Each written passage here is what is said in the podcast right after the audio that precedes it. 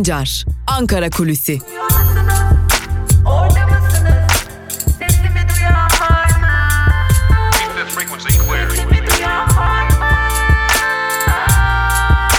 Özgürüz Radyo. Özgürüz Radyo. Özgürüz Radyo'dan ve Ankara Kulisi programından günaydın sevgili dinleyiciler. Evet haftanın son günündeyiz ve haftanın son Ankara Kulisi programıyla sizlerle birlikteyiz. E, neleri konuşacağız, neler var gündemimizde dilerseniz onunla başlayalım ardından da ayrıntıları paylaşmış olalım. Elbette baro seçimleri yaklaşıyor. Baro seçimlerine ilişkin bir takım senaryolar artık konuşulacak. İyi Partili Aytun Çıray'ın HDP'ye dönük operasyonla ilgili yaptığı çok dikkat çekici bir değerlendirme var. Onu aktaracağız. Ee, İyi Parti'den bu yorumun gelmesi gerçekten e, dikkat çekici. Ve tabii ki bir de HDP ne yapacak ve e, bu operasyonlar devam ederken ve dört taraftan çok ciddi yeni bir baskı furyası HDP üzerine gelmişken HDP ne yapacak, nasıl bir süreç işletecek ya da e, demokratik siyaset kanallarını nasıl zorlayacak onları aktaracağız ve tabii ki Kobani soruşturmasına, Kobani eylemleri soruşturmasına daha doğrusu maruz kalan HDP'lilerin dosyasından dikkat çeken ve henüz ortaya çıkmamış bilgileri de sizlerle paylaşalım. Dilerseniz önce dosyadaki bilgilerle başlayalım. Dosyada ne oldu da 6 yıl sonra ya da soruşturmanın açılmasından 5 yıl sonra HDP'liler gözaltına alındı sorusunu soralım ve cevabını verelim. Dikkat çekici nokta şu sevgili dinleyiciler. Ee, özellikle HDP'lilerin açılan bu dosyasına 2018 yılında bir gizli tanık ifadesi eklenmiş. Öncelikle bunu öğrenmiş bulunuyoruz. 2018 yılının Ocak ayında eklenen gizli tanık ifadesinde fakat dikkat çeken nokta şu sevgili dinleyiciler herhangi bir isme, tarihe, zamana, kişiye yer verilmiyor ifadelerde. Genel geçer ifadelerle verilen bir gizli tanık ifadesinin 2018 yılı Ocak ayında dosyaya eklendi ve o güne kadar kısıtlama kararı olmayan dosyaya kısıtlama getirildiği biliniyor e, ve HDP'lilere yönelik suçlamalar da hem ağır hem de dikkat çekici. O suçlamalardan bazılarını sizlere saymak istiyorum. Devletin birliğini ve bütünlüğünü bozma, adam öldürme, adam öldürmeye teşebbüs, yağma, alıkoyma, e, hırsızlık, yaralama, iş ve çalışma hürriyetinin ihlali, düşük yapmaya neden olma, bayrak yakma gibi suçlamalar yöneltilmiş HDP'lilere. Bunlar dikkat çekici. Tabii ki buradan şunu görüyoruz. Hani e, ilk günden bu yana yeni bir delil girdi mi sorusuna avukatların da savcılığın da aslında verebildiği tek yanıt şu sevgili dinleyiciler. Tek bir delil tırnak içerisinde girmiş durumda o da bir gizli tanık ifadesi ama gizli tanık ifadesinde de ne bir kimsenin ne de bir şahsın e, ne de bir kurumun adı geçmiyor. Sadece MYK toplantılarında talimat aldılar ifadeleri geçiyor. HDP'liler için bu da e, dosyada aslında pek de bir değişiklik olmadığını gösteriyor. Hatta dosya savcılarının dosya hakkında pek bilgi sahibi olmadığı da belirtiliyor. Zira bir e, HDP'linin ben o dönemde HDP MYK üyesi değildim demesinin ardından savcının dosyalara bakıp ondan sonra e, HDP'linin MYK üyesi olmadığını öğrenmiş olması da dikkat çekici bir diğer ayrıntı. Peki HDP ne yapacak? Malum Ayhan Bilgen e, bir adım attı. Ben tutuklansam da tutuklanmasam da eğer kayyum atanmazsa görevimden istifa edeceğim dedi. Ve e, ertesi sabah HDP'li Kars Belediyesi eş başkanı ve meclis üyeleri gözaltına alındı. Akşam saatlerinde de İçişleri Bakanlığı tarafından görevlerinden uzaklaştırıldılar ve HDP'nin elindeki neredeyse son birkaç belediyeden biri de böylelikle e, adım adım ya kayyum atanma yoluna gidilecek ya da e, belediye meclisi toplanacak ve yeni bir karar alacak. Böylelikle HDP'lilerin de meclis üyelikleri düşürüldüğü için çoğunluk AKP ve MHP'ye geçtiği için de burada muhtemelen AKP'li ya da MHP'li bir isim belediye başkanı olacak. HDP ne yapacak? HDP tavrını çok açık bir biçimde koydu. HDP demokratik siyaset alanına yani mecliste bulunmaya devam edecek. E, demokratik siyaset üretmeye devam edecek. E, ve e, buna ek olarak e, tabii ki ittifak çalışmalarına, birliktelik çalışmalarına devam edecek. HDP bunun mesajını sık sık vermeyi sürdürecek. HDP'nin meclisten çekilmesi, HDP'nin eylemsellik, sert eylemsellikler yani eylem kararları alması gibi bir durum beklenmiyor ve e, bu sürecin bu şekilde HDP tarafından daha önceki e, HDP yönelik baskılarda olduğu gibi ilerletilmesi de planlanıyor ama HDP bir takım görüşmeler, bir takım açıklamalar e, yapmayı da planlıyor. Bunu da belirtmiş olalım. Şimdi bir diğer dikkat çekici husus e, baro seçimleri. Baro seçimleri yaklaşıyor malum. E, İstanbul'da ilk paralel baro kuruldu. İlk paralel baronun ortaya çıkışı fazlasıyla dikkat çekici sevgili dinleyiciler. Neden dikkat çekici? Bu baro kuruldu ama baro seçimlerinde ya da Türkiye Barolar Birliği Genel Kurulu'nda nedenle etkili olabilecek şu an itibariyle bir muamma yaşanıyor. Tabii tüm bu muammalara ek olarak şunu belirtmek lazım. Anayasa Mahkemesi çoklu baro teklifinin iptaline ilişkin kararı verdi, iptali kabul etmedi. Dikkat çekici nokta AYM çoklu baro delege sayısı ve seçim tarihleri konusundaki avukat yasa değişikliklerini anayasaya aykırı bulmadı. Bu beklenen bir şeydi. Özellikle de son dönemlerde Anayasa Mahkemesi'nin e, üzerine gidil, gidilen bu dönemde bu beklenen bir durumda. Şimdi barolar seçime gidecekler. Malum Türkiye Barolar Birliği Başkanı e, Metin Feyzioğlu koltuğunu korumak için bu teklife destek vermişti. Bu teklifin iyi olduğunu söylemiş. E, hatta görüşmeleri bizzat izleyerek e, neredeyse destek olmuştu. E, desteğini bildirmişti. Neden bunları söylüyoruz? Zira öncelikle baro seçimleri yani e, il barolarının seçimleri ve sonunda da Barolar Birliği seçimleri için ciddi hazırlıklar yapılmaya başlandı. Senaryolar kurulmaya başlandı. Lobi faaliyetleri yürütülmeye başlandı. Telefon trafiklerinin arttığını biliyoruz. Ee, özellikle Barolar Birliği Başkanlığı'nın bir daha Metin Feyzioğlu ya da onun e, düşündüğü bir başka isme e, verilmemesi için ciddi bir çalışma yürütüldüğünü biliyoruz. E, delege sayılarının Metin Feyzioğlu'nu seçilmeyecek, bir daha seçilmeyecek düzeyde olması için de e, faaliyetler yürütüldüğünü biliyoruz. Bakalım barolar ne gösterecek ama e, henüz baro seçimlerine kısa bir süre kalmış olmasına rağmen ciddi bir faaliyet yürütüldüğünü, ciddi bir lobi faaliyeti, lobi çalışmasının yürütüldüğünü biliyoruz. Çeşitli senaryolar konuşuluyor. Hangi barodan kaç delege gelebilir e, ve gelecek delegeler sonucu nasıl etkileyebilir soruları soruluyor. Zira AYM'nin iptal etmediği bu yasal değişiklik ile birlikte e, küçük illerin, küçük baroların delege sayıları da tırnak içerisinde söyleyelim temsilde eşitlik denilerek artırıldı. E, ve neredeyse aynı düzeye getirildi. İşte bu durum e, ki zaten Metin Feyzioğlu'nun bir daha seçilme ihtimalinin olmadığı sıklıkla belirtiliyordu. Fakat bu değişiklik ile Metin Feyzioğlu'nun da kurtarılmaya çalışıldığı belirtiliyor ve tüm bunları da öncelikle baro seçimleri ardından da o barolardan gelecek delegeler belirleyecek diyelim ve şimdiden bu konuların konuşulduğunu tekrarlayarak Ankara Kulisi'ni hem bugünlük hem de bu haftalık noktalayalım. Pazartesi günü Özgürüz Radyo'da Ankara Kulisi programında tekrar görüşebilmek umuduyla hoşçakalın. Özgürüz Radyo'dan ayrılmayın.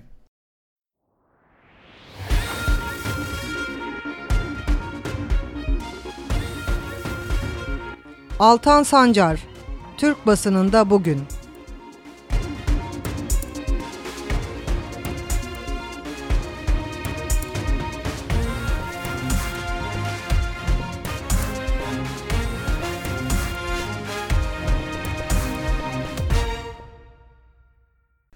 Türkiye basınında bugün programımızdan merhaba sevgili dinleyiciler. Evet haftanın son günündeyiz ve yine gazete manşetleri ve günün öne çıkan yorumlarını aktarmak üzere sizlerle birlikteyiz. İlk gazetemiz Bir Gün. Bir günün manşetinde yalanın adı ulusal çıkar olduğu sözleri yer alıyor ve ayrıntılarda şunlar kaydediliyor. Sağlık Bakanı Fahrettin Koca önceki gün vaka sayısının değil hasta sayısının açıklandığını söyleyerek rakamların saklandığını itiraf etti. Koca aradan 24 saat geçmeden yeni bir skandala imza attı. Tepkiler üzerine açıklama yapan Koca, verilerin ulusal çıkarları koruma amacıyla bu şekilde verildiğini dile getirdi. Bakan, iktidarın rakamlara müdahalesini itiraf etmiş oldu. Koca'nın sözleri üzerine uzmanlar bir güne değerlendirdi. Profesör Doktor Mehmet Ceyhan, anladığım vaka sayısının açıklanmaması ekonomiyle ilgili ifadesini kullandı. Profesör Doktor Ahmet Saltık, Sağlık Bakanı bu işi yüzüne gözüne bulaştırdı. istifa etmesi gerekir derken Profesör Doktor Kayhan Pala ise şöyle konuştu. Pandemiye karşı mücadele ederken böylesine bir güven sorunu yaratmak hiç kimse için kabul edilebilir değildir demiş. Şimdi dönüyoruz dolaşıyoruz o kadar zaman e, bir biçimde Türk Tabipleri Birliği'nin hedef gösterildiğini bakın rakamlar gerçeği yansıtmıyor dediği için hedef gösterildiğini e, hatırlayalım. E peki Türk Tabipleri Birliği doğru söylüyormuş. Ne olacak şimdi? Türk Tabipleri Birliği'ni Devlet Bahçeli hedef gösterdi. Kapatılsın dedi. Her gereken yapılsın dedi. Ne oldu? Kim haklı çıktı? Yani bu kadar basitmiş değil mi? Türk Tabipleri Birliği doğru söylüyormuş. Bakanlık verileri gizliyormuş. Adına da ulusal çıkar diyormuş. Devam edelim. İki fatura bedeli maaşın dörtte biri başlıklı bir haberle.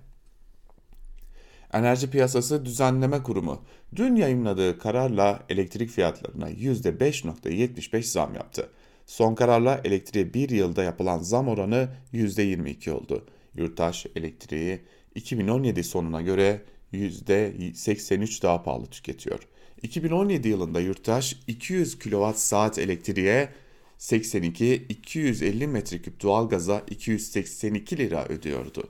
Son zamlarla birlikte aynı oranda tüketim yapan bir aile elektriğe 150, doğalgaza 466 lira ödüyor. Aynı dönemde asgari ücretteki artış ise sadece %65. Peki burada ulusal çıkar var mı? Cumhuriyet ile devam edelim. Cumhuriyet'in manşetinde de AKP'li babam sağ olsun sözleri yer alıyor ve ayrıntılar şöyle. Üniversiteli yüksek lisanslı ve kamu sınavlarında yüksek puan alan yüz binlerce gencin işsizlikle boğuştuğu Türkiye'de bazı gençler çok şanslı. Onlardan üçü de eski AKP Diyarbakır İl Başkan Yardımcısı Mehmet Arzu'nun üç çocuğu. Arzu'nun bir oğlu ve bir kızı TRT'de, diğer oğlu ise Diyarbakır'da Çevre ve Şehircilik İl Müdürlüğü'nde işe alındı. Mehmet Arzu çocuklarının üniversite mezunu yeterliliği olan çocuklar olduğunu belirtirken düşük maaşa çalışıyorlar. Diyarbakır'daki oğlum Sur'da çalışıyor. Mimar bulamadılar. O pozisyonu alındı. Halen AKP üyesiyim. O parti için ölüme de giderim. Bizi size şikayet edenler AKP'li. Bizler AKP'liyiz diye konuşmuş. Zaten hemen savunma da hazırdır değil mi? Ben ölürüm. Ben partim için ölürüm. Ben vatanım için ölürüm. Ben bilmem ne için ölürüm. Siz yeter ki aktarmaya devam edin. Bir diğer haberi aktaralım yine. YEP'in şifreleri yani yeni ekonomik planın şifreleri başlıklı bir haber. İktidarın nasıl niyeti yeni ekonomik programının satır aralarında ortaya çıktı. Nelermiş o satır aralarındakine bakalım. Emekçiye düşük zam. Gerçekleşen enflasyon yerine genellikle hedefin çok altında kalan rakamlara göre zam yapılacak. Madenler, madenler özele. Bulunan rezervler kamu özel işbirliği de yeni model finansmanla ekonomiye kazandırılacak. Umut salgında. Birçok şirketin tedarik konusunda ülke çeşitliliğine gideceğine gideceği beklentisi var. Belki yeni firmalar fırsat doğar ailelere inceleme, bağımlılık ve suç eğilimiyle ilgili pro, pro, profillerin çıkarılması için araştırmalar yapılacakmış. Bunun birçoğunun da ekonomiyle alakası yok. Bunun birçoğunun AKP'nin e, kendi politikalarıyla ilgisi olduğunu da biliyoruz zaten. Ve geçelim Evrensel Gazetesi'ne. Evrensel'in manşetinde gerçeği gizleyenler ölümlerden de sorumlu sözleri yer alıyor. Bakalım ayrıntılar nasıl? Sağlık Bakanı Fahrettin Koca semptomu olmayan vakaları açıklamadıklarını itiraf ederek Türk Tabipleri Birliği Merkez Konseyi Halis Yerlikaya sürecin bu noktaya gelmesinde ve artan ölümlerde Sağlık Bakanlığı birinci dereceden sorumludur dedi. Günlük koronavirüs vaka sayısının 29 Temmuz tarihi itibariyle hasta sayısı olarak değiştirilmesine yönelik tepkiler üzerine Sağlık Bakanı Fahrettin Koca, belirti göstermeyen ama testi pozitif çıkan vakaların günlük tabloda yer almadığını söyledi. Sağlık ve Sosyal Hizmet Emekçileri Sendikası Koca'ya istifa çağrısı yaptı, doğru bilgilerin paylaşılmasını istedi. TTB Merkez Konseyi üyesi Halis Yerlikaya gazetemize TTB'nin söylediklerinin doğru olduğu ortaya çıktı dedi. açıklamanın çok açıklananın çok üzerinde vaka ve hasta sayısı olduğunu belirten Yerlikaya, halktan gizlenen vakaların hastalığı yaymaya devam ettiğini, sürecin bu noktaya gelmesinde ve artan ölümlerde Sağlık Bakanlığı'nın sorumlu olduğunu vurguladı deniyor ayrıntılarda. Bir diğer habere bakalım. ABD, Rusya ve Fransa'dan ateşkes çağrısı başlıklı kısa bir haber. Avrupa Güvenlik ve İşbirliği Teşkilatı Minsk grubu üçlüsü ABD, Fransa ve Rusya ortak bir bildiri yayınlayarak Azerbaycan ve Ermenistan'dan ateşkes talep etti ve ön koşulsuz barış müzakerelerine müzakerelerini sürdürmeye çağırdı. Bir diğer habere bakalım. Yine Evrensel Gazetesi'nden HDP'den mecliste oturma eylemi başlıklı kısa bir haberi aktaralım. HDP, Cumhurbaşkanı Erdoğan'ın konuşma yaptığı meclis, meclis açılış oturumuna katılmayarak bahçede oturma eylemi başlattı. HDP eş başkanları Sancar, bu kadar büyük bir haksızlığı, hukuksuzluğu, zulmü genel kurulda değil meclis bahçesinden duyurmayı daha doğru gördük demiş. Evet, e, HDP'lilerin de dün meclis açılış törenindeki eylemde e, Evrensel Gazetesi'nin sür manşetinde yer almış. Devam edelim Yeni Yaşam ile. Yeni Yaşam'ın manşetinde halkçı belediyecilik hedef alındı sözleri yer alıyor. Ayrıntılar ise şöyle. HDP'nin 31 Mart 2019 seçimlerinde kazandığı Kars Belediyesi'ne önceki MHP yönetiminin bıraktığı borç yüzünden bir yıl içinde defalarca haciz geldi. Eş başkanlığın koltukları ile haciz edildi. Tüm bunlara rağmen kent için önemli çalışmalar yapan Kars Belediyesi'nin HDP'li yönetimi iktidarın hedefi oldu. 25 Eylül'deki operasyonda belediye eş başkanı Ayhan Bilgen Kobani eylemleri gerekçesiyle gözaltına alındı. Sosyal medya hesabından önceki gün istifa edeceğini açıklayan Bilgen daha mahkemeye çıkarılmadan dün sabah yine Kars'ta HDP'lilere yönelik operasyon yapıldı.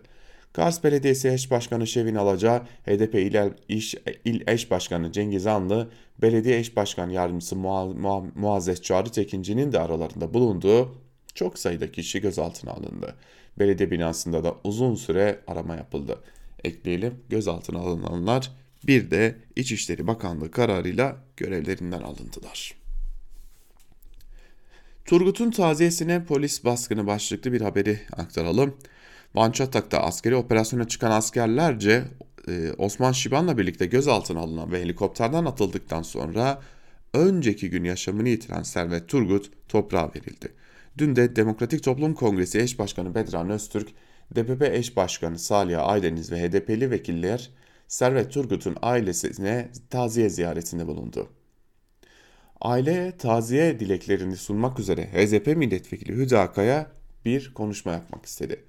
Kaya'nın konuşmaya başladığı sırada taziye evinde bulunan polisler konuşma yapılmasına izin vermeyeceklerini belirterek konuşmayı engellerken ziyareti görüntülemek isteyen gazetecilere de müdahale ederek çekim yapmalarına izin vermedi. Yaşanan tartışmada polis taziyenin devam etmesi durumunda gözaltı yapacaklarını söyledi. DBP eş başkanı Aydeniz insana saygınız olsaydı taziyeye böyle girmezdiniz diyerek polise tepki gösterdi.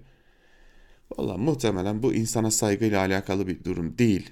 Bu yaptıklarının giderek itirafı. Çünkü Osman Şiban ve Servet Turgut'un helikopterden atıldıklarına dair haberlere de yani buna dair haber yapmakta e, engellendi, e, yasak getirildi, yayın yasağı getirildi bu soruşturmaya da. Bir kez daha tekrarlayalım. Neye yayın yasağı getirildi? Osman Tur Osman Şiban ve Servet Turgut'un helikopterden atıldıklarına dair haberlere yayın yasağı getirildi. E, bu da bir şeyin itirafı ama görmek isteyene. Ve Karar Gazetesi'ne geçelim. Karar Gazetesi'nin manşetinde artık neye inanacağız sözleri yer alıyor. Ekonomide TÜİK'in ka- kağıt üstünde mucize yaratan verileri Türkiye'ye e, Türkiye Türkiye'ye dünyada itibar kaybettiren EBA'nın çökmesi olumlu, döviz kurlarının artışı önemsiz, Türkiye'de et pahalı değil gibi demeçlerden sonra bu kez pozitifleri hasta saymıyoruz açıklaması yeni tartışma başlattı. Salgınla mücadeledeki başarıları ve sağlık çalışanlarının fedakarca çabalarını gölgeleyen vaka sayısı tartışmasına karşı rakamları tam olarak bilmezsek nasıl önlem alacağız eleştirisi ve devlete güven zedelenmemeli uyarısı yapıldı. TTB eski başkanı Sinan Adıyaman veriler şeffaf açıklanmayınca salgın yayıldı ifadesini kullandı. Bilim Kurulu üyesi Profesör Doktor Pınar Okyay, ekonomik kaygılarla yapıldığı açık ama salgını durdurmak için bilgiler sağlıklı olmalı dedi. Deva Partisi de yoğun bakım doluluk olan oranları ile vefat sayısına inanabilir miyiz sorusunu yöneltti. Bakan Koca ise eleştiriler karşısında salgınla mücadelede devletimiz ulusal çıkarları da koruyor paylaşımı yaptı. Vay be. İnsan sağlığından öteye tutuluyorsa eğer zaten e, yapılacak başka da söylenecek başka da bir söz yok. Sözcüyle devam edelim. Sözcü, turkuaz tabloda kafalar karıştı. 4 ay boyunca vaka dediler, son 2 ayda hastaya döndüler. Sağlık Bakanı Fahrettin Koca günlük korona tablosuyla ilgili açıklama yaparken her vaka hasta değildir deyince büyük bir tartışma başladı. Bakanlık 24 Mart'tan beri turkuaz zeminli günlük, günlük korona tablosu açıklıyor. Virüs tespit edilen kişiler bugünkü vaka sayısı bölümünde yer alıyor. Ne olduysa 29 Temmuz'da bu bölüm tamamen kaldırıldı. Tabloya bugünkü hasta sayısı bölümü konuldu. Bu değişiklik kafaları karıştırdı. Bakan Fahrettin Koca her vaka hasta değildir. Çünkü testi pozitif çıktı halde semptom göstermeyenler var diyerek tabloyu savundu. Vakalı dışarıda dolaşıyor ama hasta sayılmıyor başlıklı bir bölümü de aktaralım. Dükkanını açınca yakalanan bir hasta. Otobüste seyahatte yakalanan bir hasta. Sokakta gezerken yakalanan hasta. Belediyenin girişinde yakalanan hasta. Balıkesir, Malatya, Kırşehir, Elazığ'dan haberler bunlar. Haydi bakalım onlar hasta değil ama birilerine bulaştırdıklarında kuvvetle muhtemel o bulaştırdıkları hasta olacak. O zaman ne olacak diye de sormuş olalım. Devam edelim iktidarın gazetelerine bakalım şimdi de sabah ile devam başlayalım. Haydut Devlet Karabağ terk et sözleriyle manşetini, o sözlerini manşetine taşımış sabah. Erdoğan'ın sözleri bunlar. Başkan Erdoğan kalıcı barışın tek yolu Ermenilerin işgal ettikleri her karış Azerbaycan toprağından geri çekilmesinden geçiyor demiş. Zalimleri iflah etmeyen bu alçak oyun inşallah bozuluyor. Ermenistan yönetimi ısrarla Türkiye'ye iftira atma gayreti de kurtarmayacak. Azerbaycan'a tüm imkanlarımızla ve tüm kalbimizle destek vermeyi sürdüreceğiz demiş Erdoğan ve e, dün Cumhurbaşkanı Erdoğan da e, Azerbaycan'a Azerbaycan yani devlet adıyla hitap ederken Ermenistan'a Ermeniler diyerek hitap etmiş ve Sabah gazetesi yine silahların yanından bildirmeye devam ediyor. Ee, başkomutan cephede diyerek de Aliyev'in fotoğrafını paylaşmışlar. Çok merak ediyorum yarın bir gün İlham Aliyev ile başka bir konuda anlaşmazlık yaşadıklarında ne olacak? İktidarın bir diğer gazetesi Milliyet'e bakalım. Ermenistan'ın Rus ruleti manşetiyle çıkmış. Azerbaycan, Azerbaycan'la çatışmaların devam etmesi durumunda Ermenistan'ın Rusya'dan yardım isteyebileceği konuşuluyor. İngiliz basını Ermenistan'ın Türkiye'nin desteklediği Azerbaycan'a karşı Rusya'nın müdahale etmesini isteme ihtimalinin gündeme geldiğini yazdı. Ermenistan'ın bu talebi eski Sovyet Cumhuriyetlerini oluşturduğu Kolektif Güvenlik Anlaşması örgütü kapsamında olacakmış.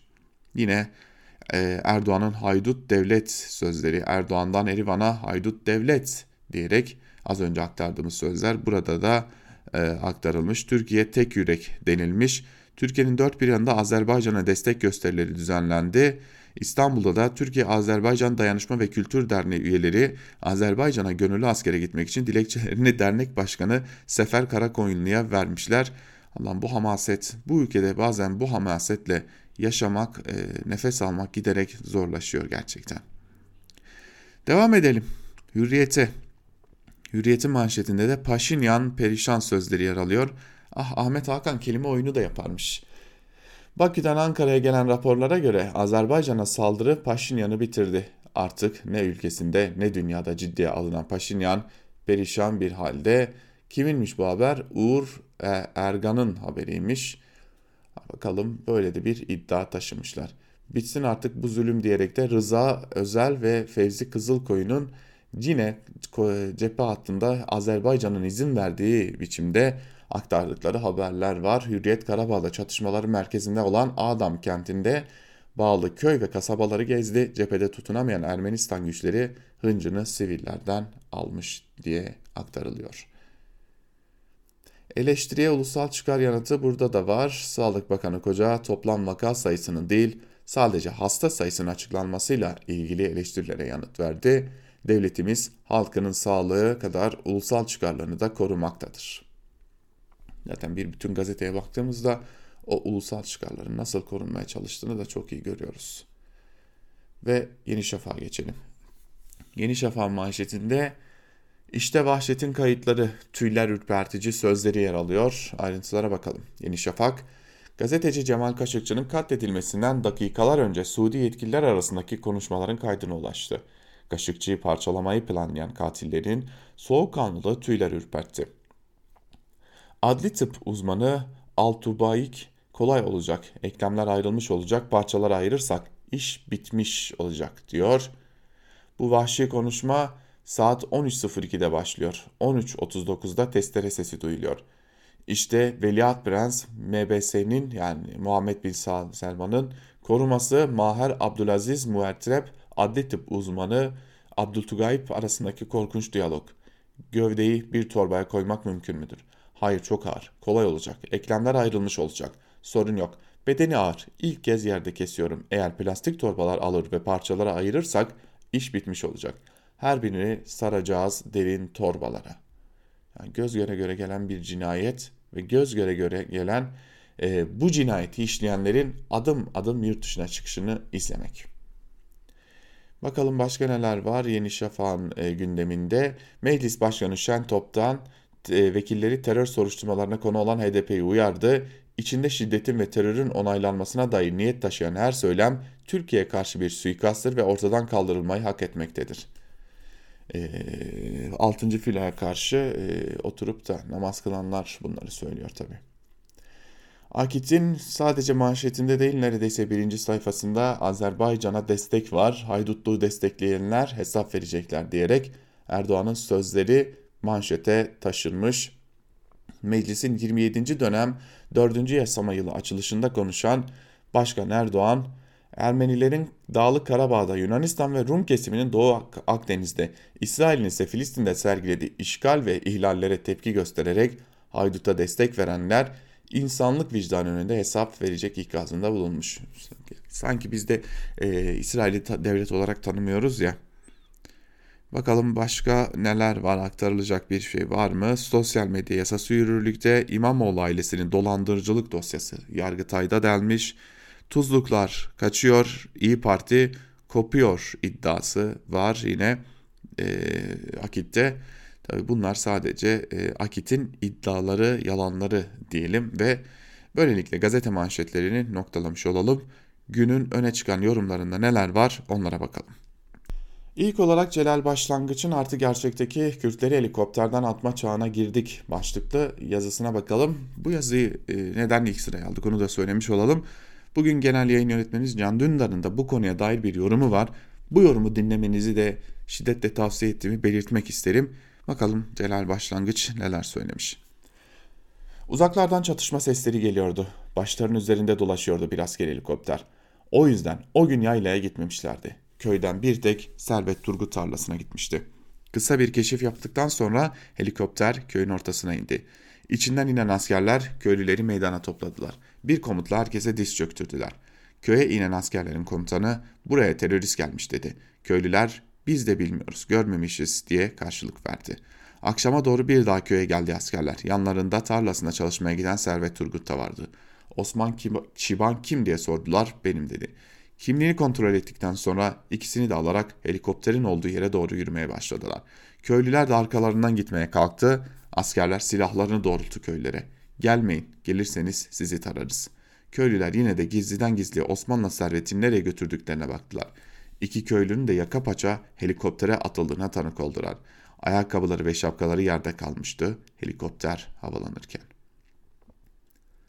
İki gün boyunca haber alamadılar Osmanlı servetten. Köyde telefon şebekesi yoktu. Telefonu çektiği bir yere gidip Van'daki yakınlarını aradılar. Bir süre sonra haber geldi Van'dan. Çok ağır durumda hastanenin acil servisinde yatıyorlar. Öldüresiye dövülmüşler, durumları hiç iyi değil işkence ve aldıkları darbeden dolayı her tarafları morluk içinde. Hemen koşuyorlar Osmanlı servetin yattığı Van Bölge Eğitim ve Araştırma Hastanesi'ne. Güvenlik güçleri önce özel özel bir hastaneye götürmüşler. Sonra bir rapor hazırlandıktan sonra daha teşekküllü olan bölge hastanesine götürmüşler. Hazırlanan raporlara iki köylü içinde yüksekten düşme notu düşünmüş. Osman'ın raporunda ayrıca helikopterden düşme sonrası acil servise getirildiği bilgisi de yer alıyor. Osman'ın raporuna göre her iki gözünde morluk, baş, boyun ve yüz bölgesinde travmaya bağlı şişik var ve kan, kan, kan kusuyor. Servet Turgut'un oğlu Hüseyin de yoğun bakımda yatan babasının durumunu anlatmış. Göğsünün sağ tarafında 7, sol tarafında ise 4 kaburgası kırık. Servet Turgut gördüğü işkence sonucunda yoğun bakımlık olmuştu. 20 gün yaşam savaşını ne yazık ki kaybetti. Gazete önceki gün yaşamını yitirdi. Dün Servet Turgut'un taziyesi vardı. HDP milletvekili Hüdakaya da katılmıştı taziye. Tam Kaya konuşma yapacakken polisler bastı taziyeyi. Hem de bu şova dönüştürülecek bir şey değil diyerek. İtiraz eden Kaya'ya cıngar çıkarma diyerek say saygısızdılar. Kürdün dirisini helikopterden atmışlardı, ölüsünü de taziyesini basıyorlardı. Görünen o ki Türkiye'yi yönetenler özellikle Kürtlere karşı her türlü insanlık suçunun işlendiği 90'lı yılların vahşetine yeni yöntemler ekleyerek geri döndü. AKP iktidarı işkenceyi kaçırmayı cinayeti göstere göstere yapıyor, bir açıklama bile yapmak gereği duymuyor. İnsanlık suçu işleyen resmi görevlileri değil yargılamak adeta ödüllendiriyor. Yine bir çağ daha atlattı tek, ad tek adam rejimi Türkiye'ye. Beyaz Toroslarla insan kaçırmadan Kürtleri helikopterden atarak işkence yapma çağına terfi ettiler denmiş Celal Başlangıç'ın yazısında. Bir gün gazetesinden Yalçın Karatepe ile devam edelim. Neye inanalım, hangi veriye güvenelim diye soruyor Karatepe ve yazısının bir bölümünde şunları kaydediyor. Yeni diye açıklanan programlarda bor madeninden medet ummak nedir? 2001 krizinden beri ne zaman dış ticaret açığı gündeme gelse, ne zaman döviz ihtiyacı konuşulsa aslında biz dünyada bor madeni zenginiyiz ama bunu işlemeden satıyoruz. Artık işleyerek satacağız ve bilmem kaç yüz milyar dolar ihracat geliri elde edeceğiz açıklamasını kaç kere duyduk. Yine de program hakkında bir şey yazmak gerekirse ücretli çalışanların haklarının sınırlandırılmasına yönelik planları olduğunu belirtmek isterim. Burada yapmayı planladıkları özellikle yeni işe girecek olan gençler için iş güvencesini ortadan kaldırmaktır. Kısmi süreli çalışma adı altında kıdem ve ihbar tazminatını içermeyen bir iç sözleşmesiyle istihdam edilmeleri amaçlanıyor. Türkiye'de resmi kurumlar ya da bu kurumların yöneticileri tarafından açıklanan verilere olan güven maalesef ortadan kalkmıştır. Enflasyon, işsizlik gibi ekonomiye ilişkin veriler gerçeği yansıtmadığı için eleştirilirken şimdi de Sağlık Bakanlığı'nın Covid-19'a ilişkin verilerinin gerçeği yansıtmadığı Bakan Koca'nın çarşamba günü yaptığı açıklamada net bir biçimde ortaya konulmuştur. Sahi veri nedir? Niye bunları toplarız ve kullanırız? Veri karar sürecine destek olmak için gözlem ya da diğer yöntemlerle derlenmiş olan bilgi setidir. Durduk yere veri derlenmez. Bunu kullanarak bir takım çıkarsamalar yapılır ve buradan hareketle politikalar geliştirilir. Şimdi soralım. Açıklanan veriler gerçeği yansıtmıyor ise bunlara dayandırılarak yapılan analizler sonucunda verilen kararların sonuç doğurmasını bekleyebilir miyiz? Bekleyemeyiz. Ama zaten veri açıklamadaki amaç kullanılabilir ve anlamlı bir bilgi seti oluşturmak yerine algı yönetimi yapmak ise ki bunun murad edildiğini görüyoruz. O zaman kimse bu ülkenin herhangi bir sorununun iyi yönetildiğini söyleyemez diyor Yalçın Karatepe'de yazısında.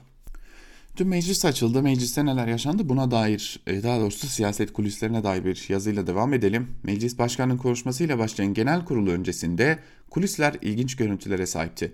Özellikle de muhalefet kulisi. Geçen dönem tatile çıkarken Ordu Milletvekili Cemal Engin Yurt MHP'deydi. Aradan geçen zamanda AKP ile çatışması ihracını getirdi.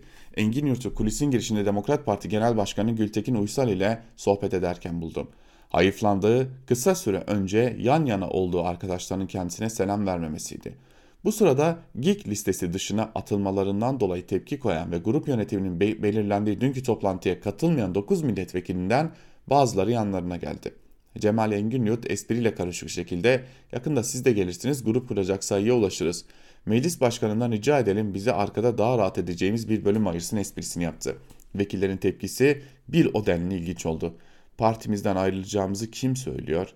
Engin Yurt bu aşamada İyi Parti kurultayındaki çarşaf listeden milletvekillerinin GİK'e girmesinin engellendiği ileri sürülen yönetimini Koray Aydın'a bu taktiği kendisine öğrettiğini belirtti.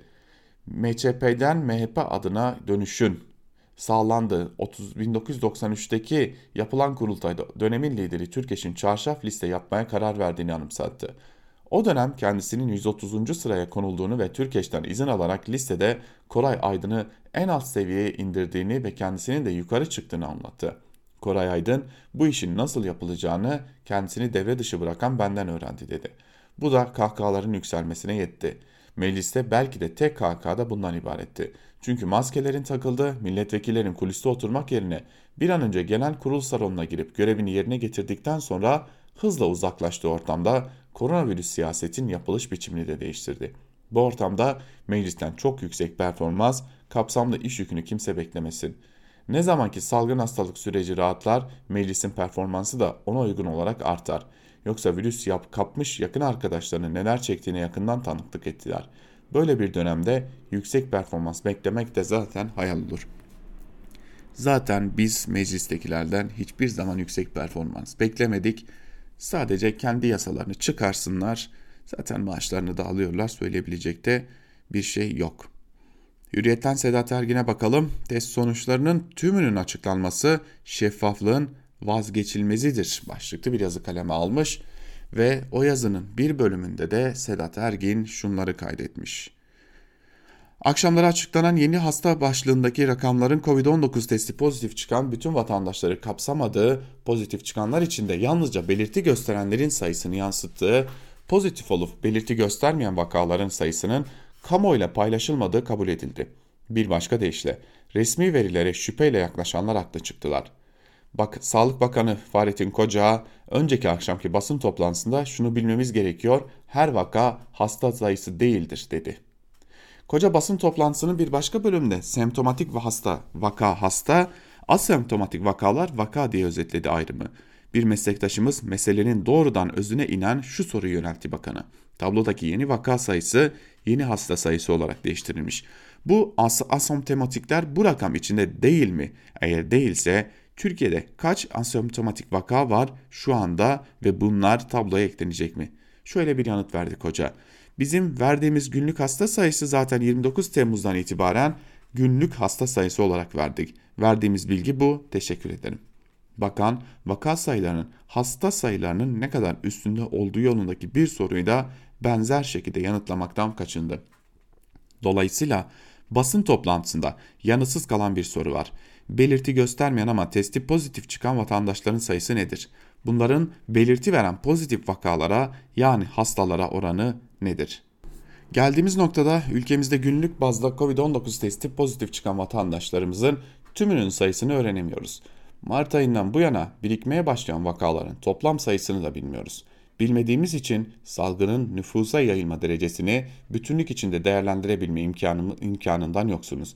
Ayrıca 29 Temmuz'a kadar açıklanan vakalara daha sonra yalnızca hasta sayısının eklenmesi farklı kategorilerde toplandığı için bu verileri tartışmalı hale getiriyor. Doğrusu şeffaflığın gereği olarak yönetimin yöntemin değiştirildiği sırada gerçeğin saklanmayıp kamuoyuyla paylaşılması olurdu. Bu kadar yaşamsal bir bilginin gizli tutulmasının salgına karşı yürütülen mücadeleye gölge düşürmesi ihtimali göz ardı edilemez. Türk halkının bu konuda şeffaflığı tercih eden ülkelerin halklarından bir eksiği olmamalıdır demiş Sedat Ergin de yazısında ama eksiğimiz olduğunu artık görmüş oluyoruz diyelim ve artık bugünlükte hem de bu haftalıkta Türkiye basınında bugün programımızı noktalayalım. Haftaya pazartesi günü yine Türkiye basınında bugün programıyla Özgürüz Radyo'da görüşebilmek umuduyla Özgürüz Radyo'dan ayrılmayın. Hoşçakalın.